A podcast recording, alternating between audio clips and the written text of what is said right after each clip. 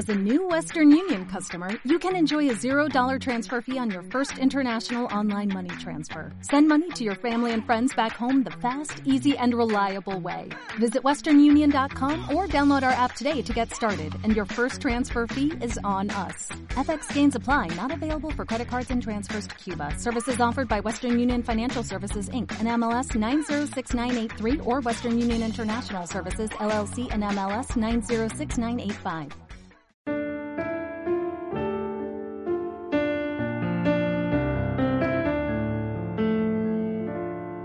Bet Aderech, Casa del Camino, presenta en esta conferencia a Rab Mijael Ávila.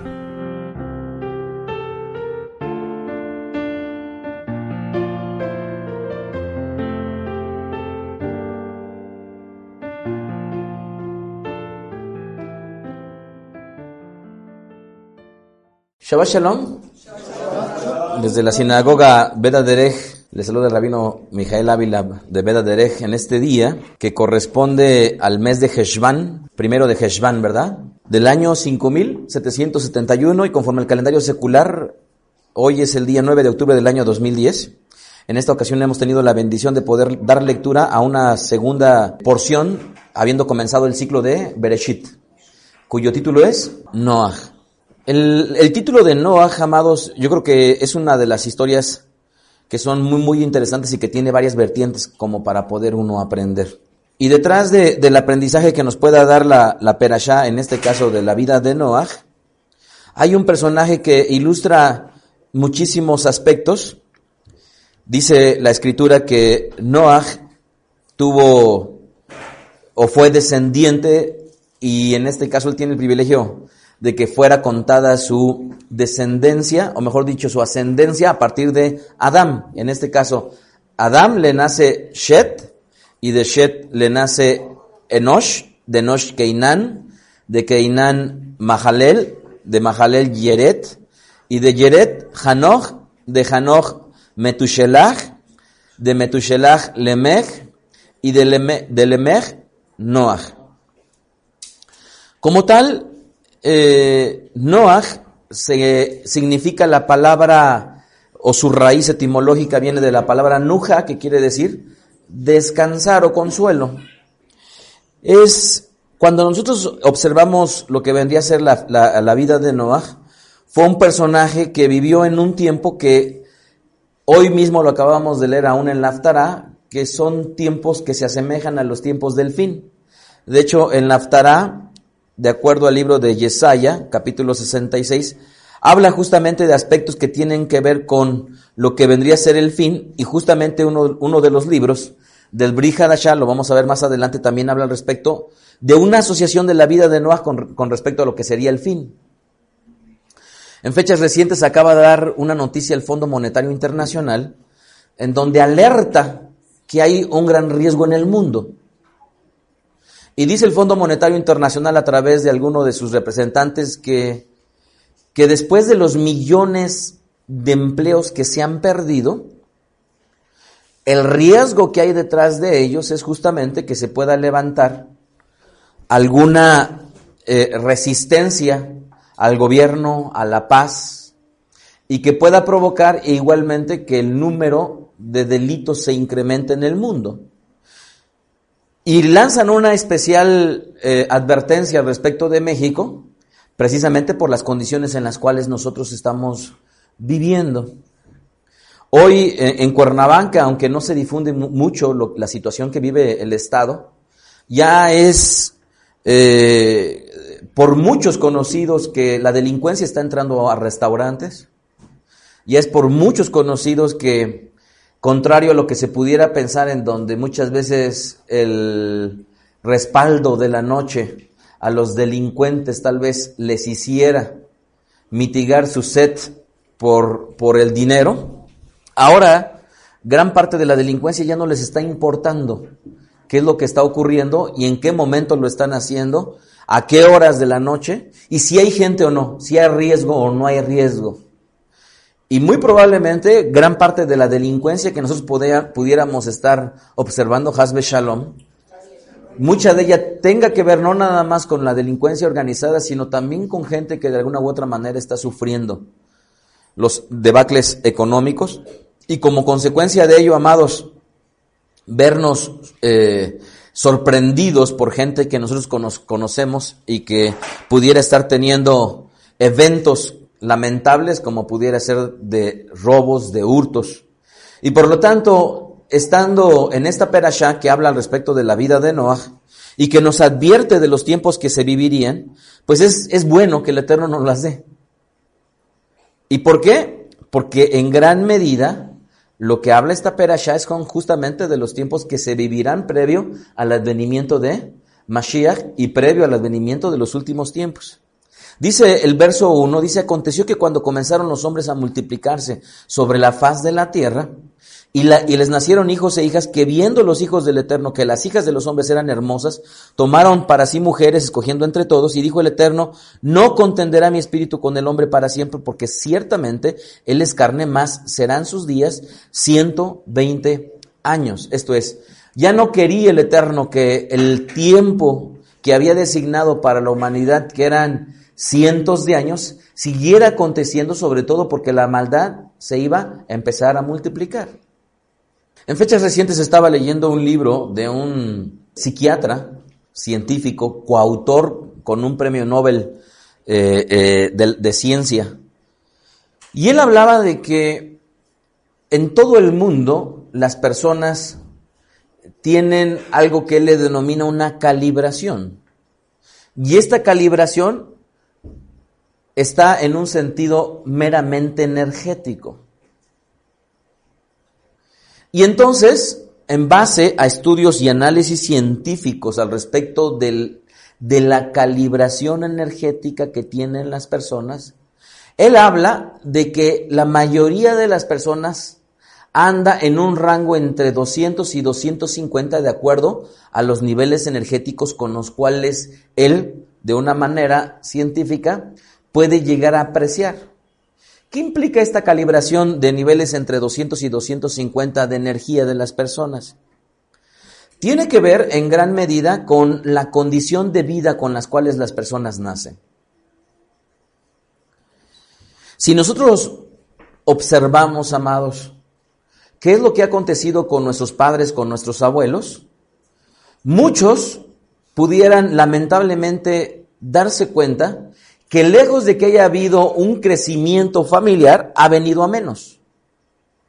Y otros tantos, gente que venía tal vez de una condición educacional, socioeconómica, eh, paupérrima, con el paso de los años ha venido en un incremento en todos sentidos, tanto en una mejora de la calidad de vida, en una mejora familiar, en una mejora tal vez social o educacional. Y esto, amados, trae como consecuencia que las personas, a partir de la cuna en donde nacen, según este científico, dice que hay un determinismo al respecto de la gente. ¿Qué quiere decir? Si nosotros nos ponemos a pensar, ¿a cuántos les gusta leer? Y la pregunta es, detrás de alguien que le gusta leer, la pregunta es, ¿sus padres leían? Y casi nos vamos a dar cuenta que a la mayoría de las personas que nos gusta leer, muy probablemente sus padres tenían algo de lectura. Y si nosotros leemos mucho más que lo que leyeron nuestros padres, estamos hablando de un crecimiento. Pero hay gente hoy en día en Cuernavaca, que es una sociedad en realidad muy pequeña, en donde vemos que hay gente que venía de un, poder y de una condición económica importante, en donde tenían tal vez, no sé, una, o una cerámica de muchos años, o una panera de muchos años, o gasolineras de muchos años, en donde los padres tal vez eran hombres esforzados, su madre era una mujer tal vez preparada. Pero hoy en día vemos que la debacle de la riqueza que, le, que recibieron como herencia, les ha llevado, ya no nada más a que ellos hacen menos que lo que hicieron sus padres, sino adicionalmente les augura que sus hijos muy probablemente tengan mucho menos educación, un contexto o cultura que la que tuvieron sus abuelos. Y por ello la pregunta sería, ¿qué ocurre con cada uno de nosotros y nuestros hijos? Efectivamente, nuestros hijos están aspirando a tener un crecimiento con relación a nosotros. ¿O nosotros estamos siendo tal vez eh, eh, avasalladores al respecto de la vida de nuestros hijos porque nuestros hijos no están aspirando a tener tal vez una vida mejor? Y en este estudio científico él habla de que si bien es cierto el grueso de la sociedad vive en unas condiciones en las cuales sus aspiraciones se ven truncadas como consecuencia de esa herencia, hay en la, en la cúspide hombres y mujeres que han decidido dejar todo de sí, la fama, el honor, la gloria, con el objetivo de brindar un auxilio a la humanidad. Y dice que en la cima hombres y mujeres virtuosos que han traído cambios, no nada más en su entorno, sino a la sociedad, ellos son los que equilibran una base en la cual la mayoría de la gente tiene unas aspiraciones pobres al respecto de la superación de vida.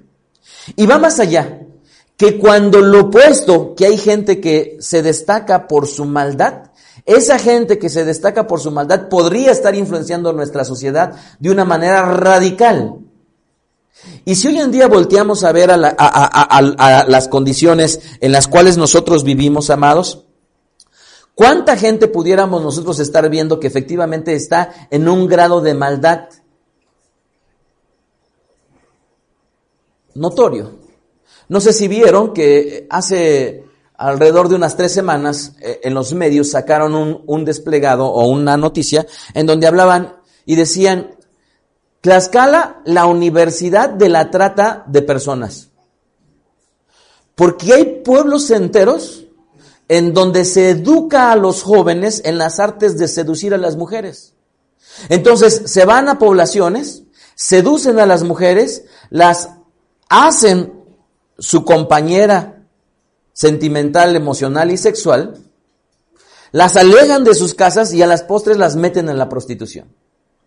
Y hay al menos ubicados tres pueblos enteros en el estado de Tlaxcala en donde están llevando a cabo este tipo de prácticas.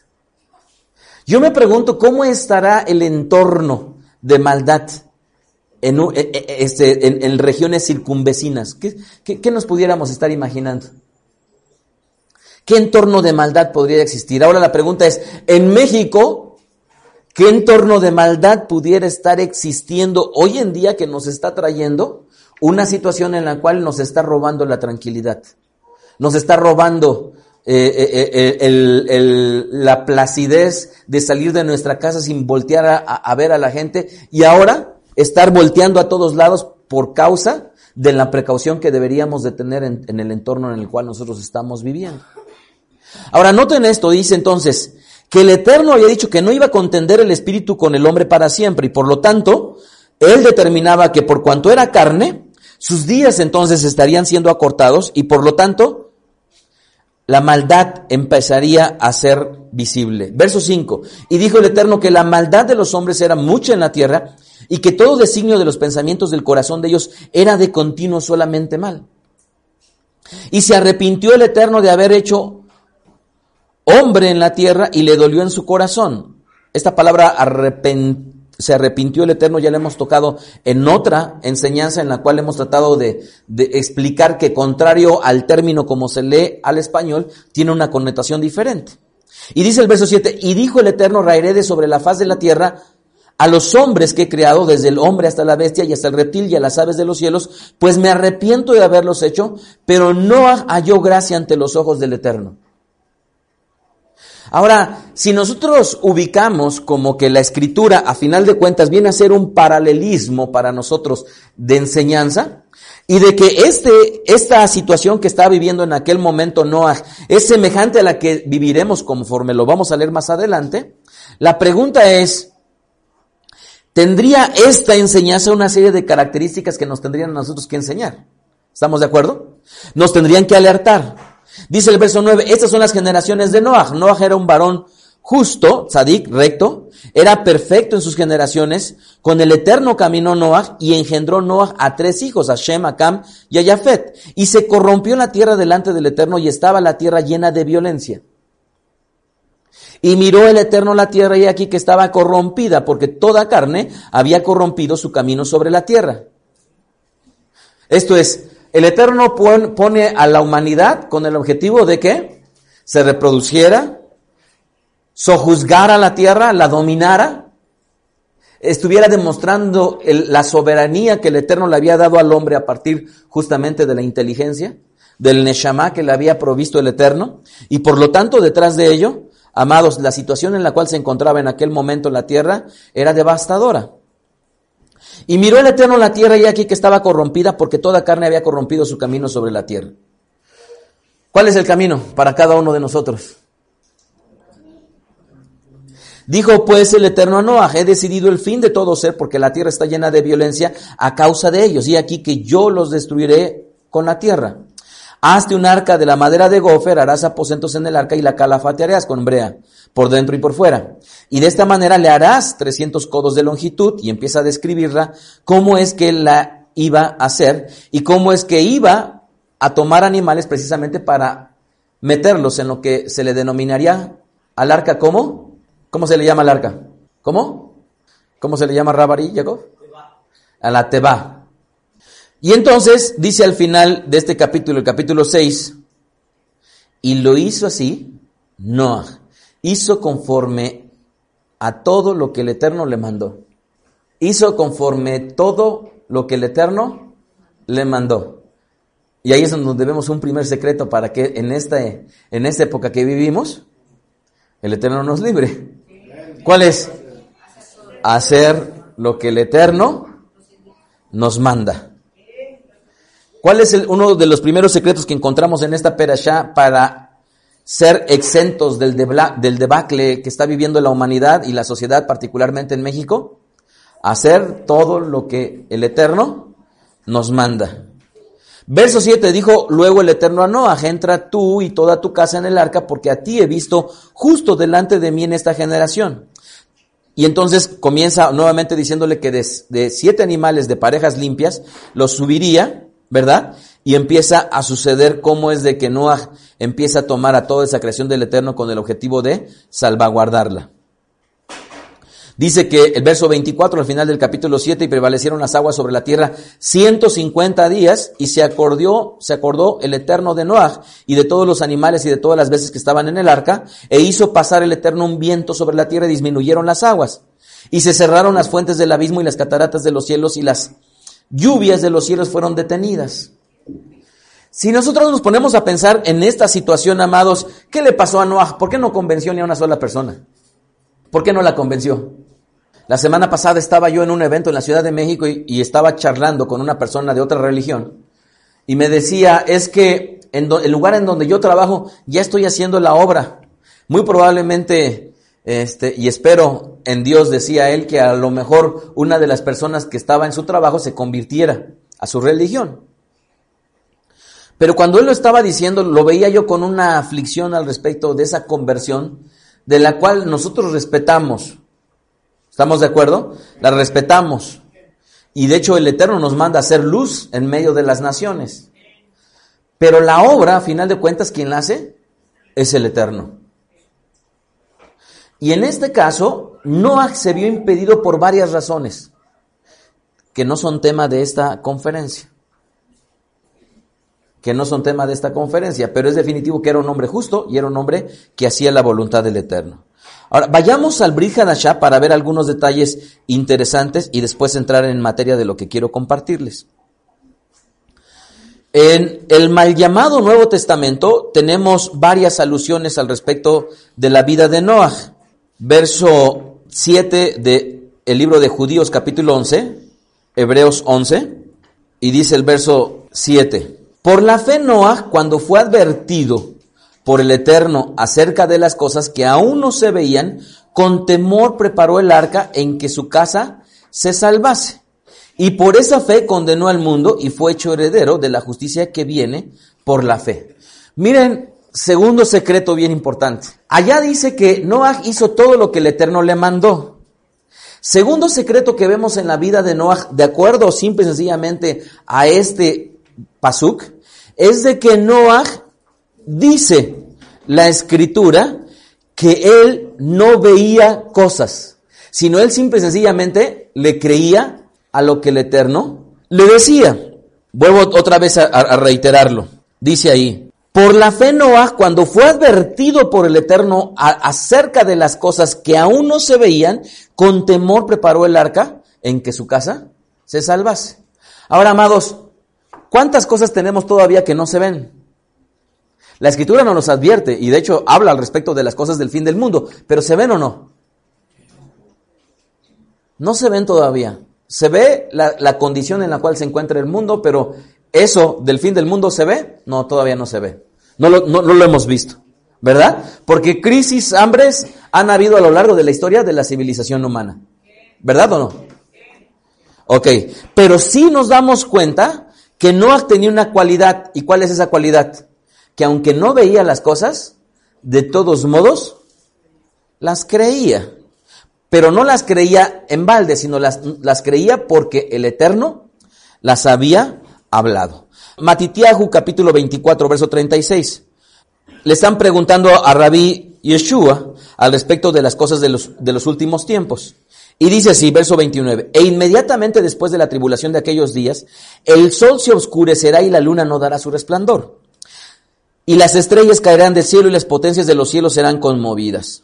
Entonces aparecerá la señal del Hijo del Hombre en el cielo y entonces lamentarán todas las tribus de la tierra y verán al Hijo del Hombre viniendo sobre las nubes del cielo con poder y con gran gloria y enviarán sus ángeles con gran voz de trompeta y juntarán a sus escogidos de los cuatro vientos y desde un extremo del cielo al otro. De la higuera aprendan la parábola cuando ya su rama está tierna y brotan las hojas, sepan que el verano está cerca. Así también ustedes, cuando vean todas estas cosas, conozcan que está cerca a las puertas. Amén, ve amén, que no pasará esta generación hasta que todo esto acontezca. El cielo y la tierra pasarán, pero mis palabras no pasarán. Pero del día y la hora nadie sabe, ni aun los ángeles de los cielos, sino solo mi Padre. Mas como en los días de Noah, así será la venida del Hijo del Hombre, porque como en los días antes del diluvio estaban comiendo y bebiendo, casándose y dándose en casamiento hasta el día en que Noah entró al arca. Y no entendieron hasta que vino el diluvio y se los llevó a todos. Así será también la venida del Hijo del Hombre. Dice la tradición que todavía parece entonces ni siquiera había llovido, ¿verdad? Y sin embargo Noah, aunque no había visto, de todos modos esto estaba él preparado para lo que vendría a acontecer. ¿Qué condiciones tenemos entonces eh, eh, relacionadas con la vida de Noah? Que en su entorno la gente estaba pensando de continuo mal. Ahora, yo me pregunto al respecto de esta situación. Cuando volteamos a ver aquellos filósofos que hablaban de la política, yo reflexionaba en esta semana y yo decía, es que hablar del término política, el término política hoy está sumamente sucio. Pero cuando los grandes filósofos hablaban de la política, lo hablaban como una aspiración de servicio, como gente que se ennoblecía con el objetivo de dejar de ser él para entonces prestar un servicio en medio de la sociedad. Y entonces, hoy en día podemos ver que términos como la política, que personajes que hoy en día están siendo vistos por la sociedad, sacan simple y sencillamente letras de música y de canciones, las cuales su contenido, ¿qué es lo que tiene? Violencia, crimen, sexo y demás. Si nosotros hoy hablamos en un sentido del plano médico, ¿qué pensamos de los médicos? Imagínense que ahorita la Hasbe Shalom, alguien de su familia le dijeran, lo van a operar en el seguro social. ¿Qué estarían pensando?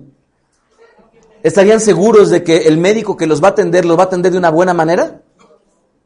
¿Qué estamos pensando de un médico cuando está atendiendo a una persona en el seguro social? ¿Estamos pensando lo bueno? ¿Sí o no? No, ¿verdad?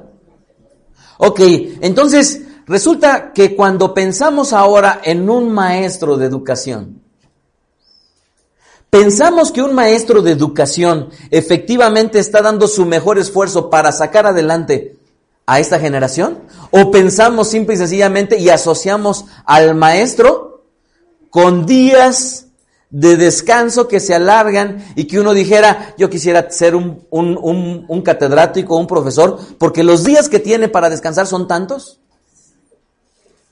Ojo, amados, no, es, no estamos hablando de una persona o de un grupo de personas, sino estamos hablando de, de generalidades. En donde lo que se nos viene a la mente, lejos de pensar en que la policía nos va a salvaguardar, ¿qué pensamos? ¿Los policías nos van a salvaguardar? Me platicaba una persona con toda la desesperación que su hijo había tomado su vehículo trayendo licencia, trayendo seguro del coche y de repente fue impactado por una camioneta ya muy vieja que no tenía ni permiso, ni placas, la persona que venía conduciendo no tenía ni licencia. Y después de que se bajan y empieza, se acerca a un policía y con toda desfachatez, yo no te voy a pagar porque tú tuviste la culpa. Le decía a la persona que había impactado al otro. Y le dice, tú tuviste la culpa y además no traes esto, no traes lo otro, no traes aquello. ¿Saben qué hizo la policía? Se llevó a los dos al corralón. Y el mismo policía le estaba recomendando a aquella persona que no traía ni papeles, cómo poder hacerle para no pagar al, al prójimo. Entonces, si de un médico, si de un profesor, si de un policía, si del gobierno, amados, nosotros estamos pensando que lejos de decirnos la verdad nos están mintiendo, se dan cuenta que hacia donde volteemos podríamos ver situaciones en las cuales no están siendo del todo halagadoras. ¿Ustedes creen que hoy en día puedan, podamos decir que la figura del Padre se ve como se vio hace 20 años? ¿Ustedes creen que hoy en día el padre está relacionado con el respeto? ¿Ustedes creen que el padre está relacionado con la responsabilidad? ¿Ustedes creen que el padre está relacionado con... No, amados. Hoy en día aún la figura del padre está quedando en entredicho. Y si hablamos de la figura de la madre, hoy en día es, es raro ver que una mujer abandonó a sus hijos. A ver, levanten la mano. ¿Cuántas de las mujeres saben que y han conocido o han escuchado que gente eh, cercana a ustedes o, conocido de alguien dejó ya a sus hijos. A ver, levanten la mano. Levanten la mano. Eso ya no es raro. Ya no es raro verlo. Entonces, si figuras como el padre y la madre también han quedado en entredicho, les pregunto yo, ¿los líderes religiosos? ¿Ustedes creen que pudiéramos decir que los líderes de todas las religiones van a representar a, las, a la sociedad? Y pudiéramos estar tranquilos de que sí, que ellos nos, nos, nos este, ¿cómo se llama? Nos representen, incluyendo, incluyéndome, incluyendo a Roé, incluyendo a Rabari. ¿Se dan cuenta que las figuras que hace algunos años eran de honor, de respeto, hoy en día están quedando en entredicho? ¿Sí se dan cuenta, amados? Estamos viviendo una situación que simple y sencillamente lo que yo veo es de que son los albores de algo que el Eterno tendrá que hacer. Segunda de Shimeón, capítulo 2, verso 5. ¿Sabían que había un libro que se llamaba Shimeón? Conocido al español como Pedro. Segunda de Shimeón, capítulo 2, verso 5. Dice así, fíjense bien. Y si no perdonó, está hablando del Eterno, al mundo antiguo, sino que guardó a Noah, pregonero de justicia. ¿Qué tenía Noah? Era un hombre pregonero, que proclamaba la justicia del Eterno y la verdad del Eterno. Y entonces, ¿qué ocurría con él?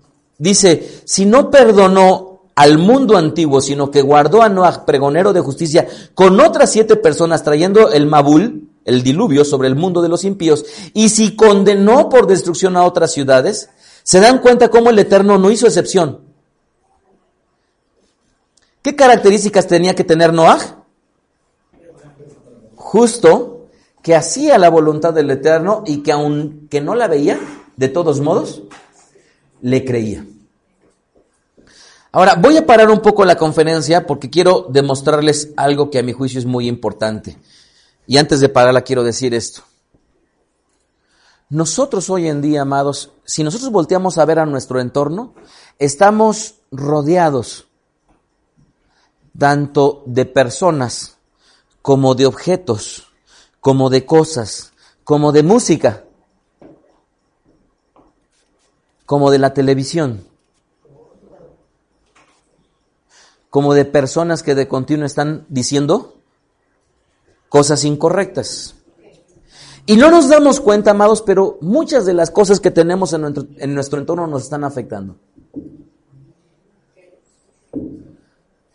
Voy a poner nada más dos ejemplos. Acudí a un evento en la Ciudad de México y estaba yo entretenido con mi Blackberry leyendo un libro. Y de repente empecé a sentir una incomodidad, pero una incomodidad, una incomodidad. Y cuando empiezo yo a prestar atención lo que estaban hablando las personas que estaban a mi lado, el hombre le estaba dando una explicación a una pregunta que una mujer le estaba haciendo de tecnología y la mujer habiéndole preguntado al respecto de cierta terminología de tecnología, el hombre estaba diciendo cosas que no eran ciertas y estaba maravillando a la mujer. Imagínense que es como si le dijeran, oye, es que una computadora, las computadoras son negras, le preguntara a la mujer, y el hombre dijera, sí, todas las computadoras son negras. ¿Eso es verdad? Cuando continuó la plática, como la plática era mentira tras mentira tras mentira, en lugar de que el hombre dijera no sé, yo empecé a sentir una incomodidad, un malestar, que lo único que, que, se me vino es huir. Irme de ese momento, de, de ese lugar. ¿Alguna vez les ha pasado que están escuchando tal vez las noticias, algún comentarista y de repente empiezan a sentir un desagrado?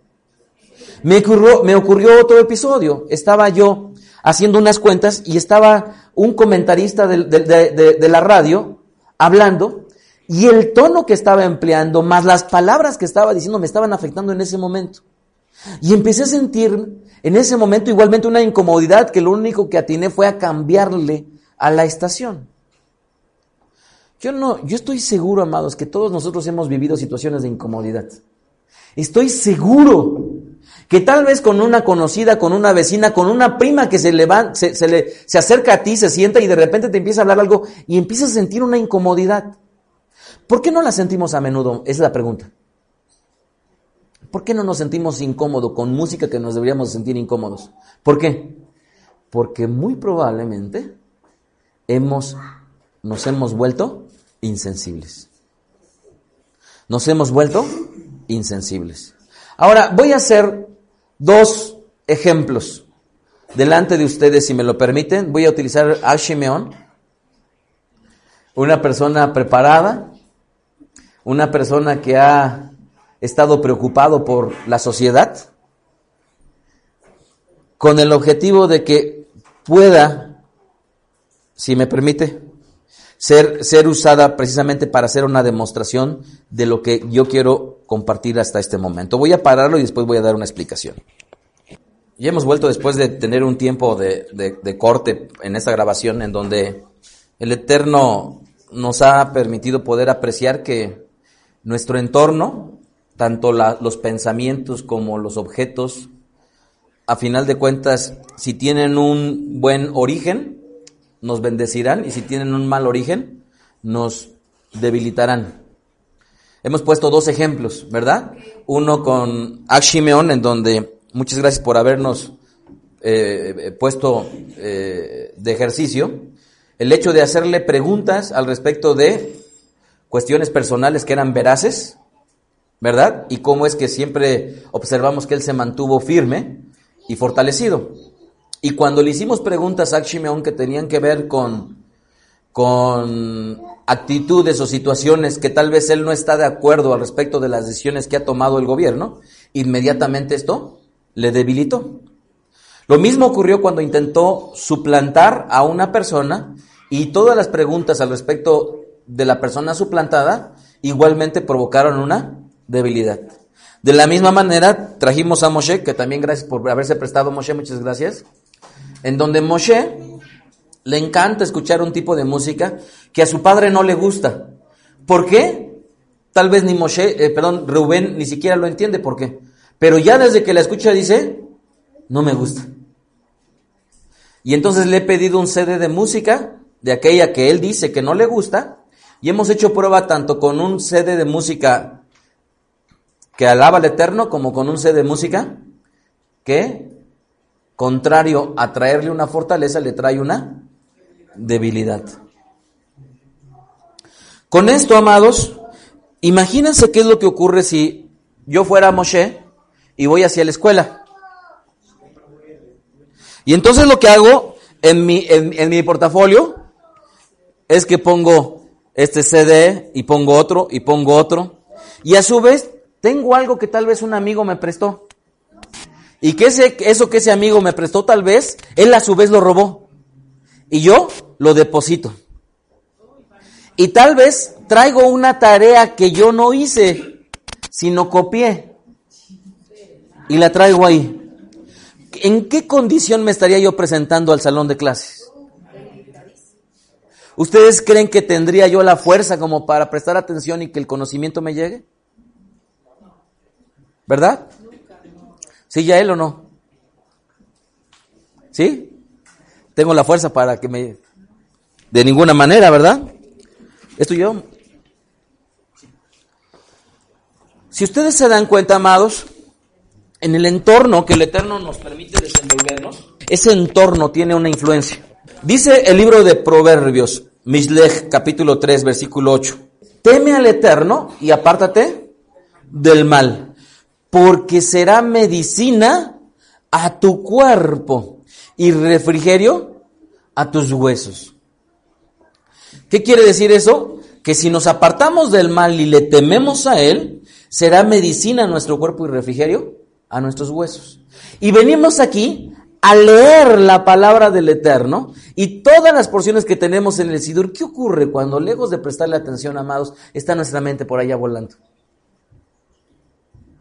¿Ustedes creen que el momento en el cual podamos sentir esa bendición del Eterno lo pudiéramos estar percibiendo? ¿Qué ocurre cuando estamos aquí con el rezo y de repente ya estás picándole allá, moviéndote allá, volteando allá, diciendo allá? ¿O qué pasa cuando Rabier y Jacob está estando aquí al frente, empieza a citar de la palabra del Eterno y por allá tal vez hay otro que se está burlando o, o diciendo o comentando algo que nada tiene que ver con la palabra del Eterno que se está exponiendo de aquí? Dice Proverbios 4:22. Hijo mío, está atento a mis palabras, inclina tu oído a mis razones, no se aparten de tus ojos, guárdalas por medio de tu corazón, porque son vida a los que las hallan y medicina a tu cuerpo. Noten lo que dice Primera de Corintios, y hablando de, la fiesta de Pesaj. Pero al anunciarles esto que sigue, no les alabo porque no se congregan para lo mejor, sino para lo peor. Pues en primer lugar, cuando se reúnen como Keilah, Oigo que entre ustedes hay divisiones y en parte lo creo, porque es preciso dentro de vosotros que haya divisiones para que se haga manifiesto quienes son aprobados. Cuando se reúnen ustedes, esto es para comer la cena, el Pesach del Eterno, porque al comer cada uno se adelanta a su propia cena y uno tiene hambre y otro se embriaga. ¿Por qué pues no tienen casas para que coman y que beban? Y luego sigue diciendo, porque yo recibí, y sigue más adelante. De manera, verso 27 de primera de Corintios 11, de manera que cualquiera que come este pan o bebe esta copa del Señor indignamente será culpado del cuerpo y de la sangre. Por tanto, pruébese a uno a, a sí mismo y coma del pan y coma de la copa, porque el que come y bebe indignamente sin discernir el cuerpo, juicio come y bebe para sí. Fíjense cómo es que algo siendo bueno puede resultar en un perjuicio, dependiendo la actitud con la cual uno lo puede estar tomando. Por lo cual hay muchos enfermos, fíjense bien esto, muchos enfermos y debilitados entre ustedes y muchos duermen. ¿Qué pasa cuando está aquí toda la congregación y tal vez gran parte de la congregación estamos deseando amar y, cantarle al Eterno? Y hay dos o tres o cuatro personas que en lugar de estar respetando esa devoción que estamos demostrando, lejos de ello, lo que puede estar este, provocando es distrayéndose y estando en algo contrario a lo que pudiera ser. ¿Qué ocurre, amados?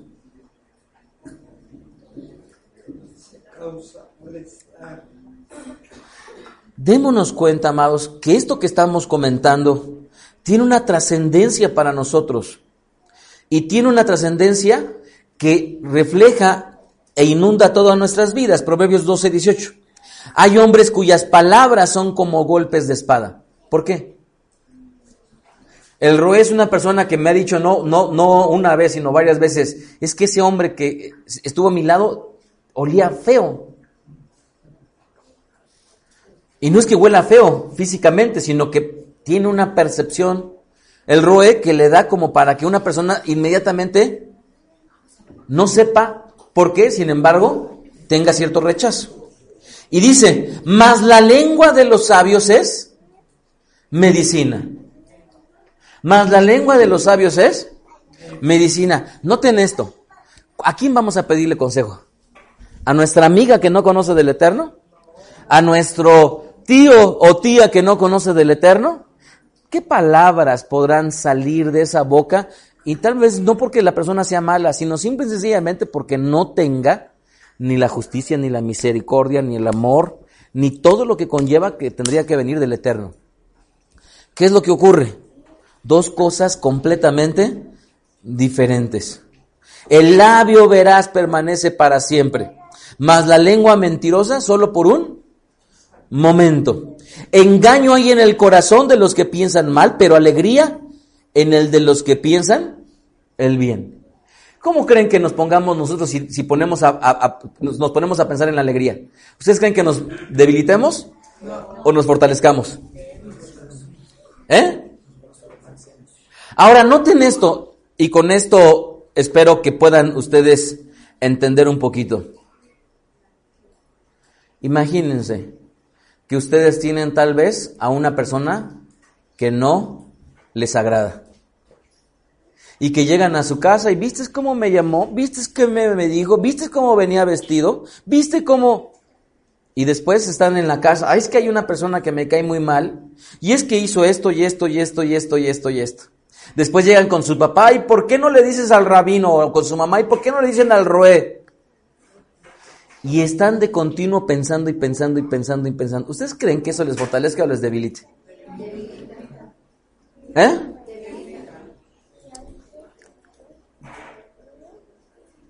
Ahora, vayamos más allá. Terminó la conferencia, se van a comer, se van a su casa o termina el Shabbat y llegan a la mesa y lo único que empiezan a decir es cosas críticas desde lo que se dijo la Bima hasta toda la Keila. ¿Cómo está esa casa, amados? Y luego, sin sorprenderse, que a la siguiente semana llegan enfermos. ¿Cuántas veces hemos visto con nuestros ojos que no pasan hombres o que no pasan mujeres? O que no pasan los dos. ¿Han sido pocas o han sido muchas? Que no pasen, que no pasen. Entonces, amados, quiero decirles que como lo que yo pienso me puede traer un perjuicio, es determinante lo que ustedes piensen de los demás. Es determinante para ustedes lo que digan de los demás. Es determinante para todos nosotros los objetos, las cosas que traigamos. Son determinantes para nuestra vida. Y por eso no es extraño, amados, que lejos de estar nosotros en un estado en el cual el Eterno quiere, amados, siempre estamos echándole la culpa a los demás. En fechas recientes, alguien que amo mucho le decía yo, nadie puede decir que se enoja por lo que la otra persona le hizo. La otra persona no es la culpable de que se enoje. ¿Estamos de acuerdo? La otra persona no es, sino es uno. Porque a final de cuentas lo que está de allá afuera hacia acá quien permite que uno le afecte es uno mismo. Así es que, a ver, ¿quién pudo haber dicho dentro de los que estamos aquí? Es que porque mi papá me hizo, porque mi mamá me hizo, yo soy así. Y echándole la culpa a un tercero. Cuando en realidad quien nos determinamos, amados, en gran medida y quien podemos salir adelante somos nosotros. Ahora, ¿cuántos pudiéramos decir que somos miserables porque el gobierno no ha hecho lo que ha hecho? Nuevamente, Amados, nosotros, amados, nuestra felicidad no depende de ello. Ahora, ¿quién pudiera decir que su chiquitita, bonita, preciosa, no estar con ella, no puede ser feliz? Cuando en realidad, detrás de la intención que le está poniendo, es que la dejé con su papá. Y es que estoy preocupada. ¿Qué ocurre detrás de ello? La actitud que nosotros le ponemos a la vida, a final de cuentas, es determinante para nosotros. Si comenzamos la semana con que no vamos a tener dinero, vamos a terminar sin dinero. Si comenzamos la semana pensando y creyendo que el Eterno nos puede bendecir, nos va a bendecir. Si nosotros estamos confiados en que el Eterno, lo que desea nuestro corazón, Él nos los dará porque estamos haciendo lo bueno como lo hace Noah porque estamos escuchando como lo hace Noah, porque estamos creyéndole aún sin ver como lo hizo Noah. Amados, ¿cómo no nos complacerá un buen hombre para casarnos, una buena mujer para casarnos, o prosperidad en el trabajo, prosperidad en lo económico, o que nuestro hijo o nuestra hija termine una profesión, o que podamos tener un mejor lugar, o que tengamos salud, o... Espero, amados, que con toda esta evidencia que hemos tenido el día de hoy, le creamos al Eterno. Porque cada vez que nosotros estamos bendiciendo algo, será bendición para nosotros. Y me decía el Roé, una reflexión que no había yo considerado cuando le platicaba yo de otras cosas relacionadas con el poder que tienen las palabras y la intención sobre las cosas. Y me decía el Roé, Rabí, es que cuando uno bendice los alimentos, ya está trayendo obviamente no nada más la bendición de Él, sino la intención de que eso sea de bienestar para nosotros. ¿Sí se dan cuenta? Así es que cuántas cosas hemos estrenado durante todo este tiempo. Y tal vez estrenamos y nunca destinamos un momento para agradecer al Eterno. ¿Cuántas bendiciones hemos tenido y no hemos volteado a ver al Eterno? ¿Se dan cuenta? Así es que Ruego al Eterno que nos dé la suficiente sabiduría como para poder serle útil y lo más importante, que aleje de nosotros y de nuestros hijos, conforme está escrito en muchas verajot, a la gente mala, a la gente que desea el mal, y que acerque la bendición hacia nosotros. Desde la sinagoga Veda Derech se despide el rabino Mijael Ávila de Veda Derech deseándoles Jogma Vedaat. Escuchaste a Rab Mijael Ávila. Para conocer más de sus conferencias, visita la página betadrej.com. Síguenos en las redes sociales, YouTube, Facebook, Twitter. Búscanos como Mijael Ávila. Si deseas adquirir alguna conferencia o estudio particular, escríbenos al correo mijael.betadrej.com. Shalom Alejem.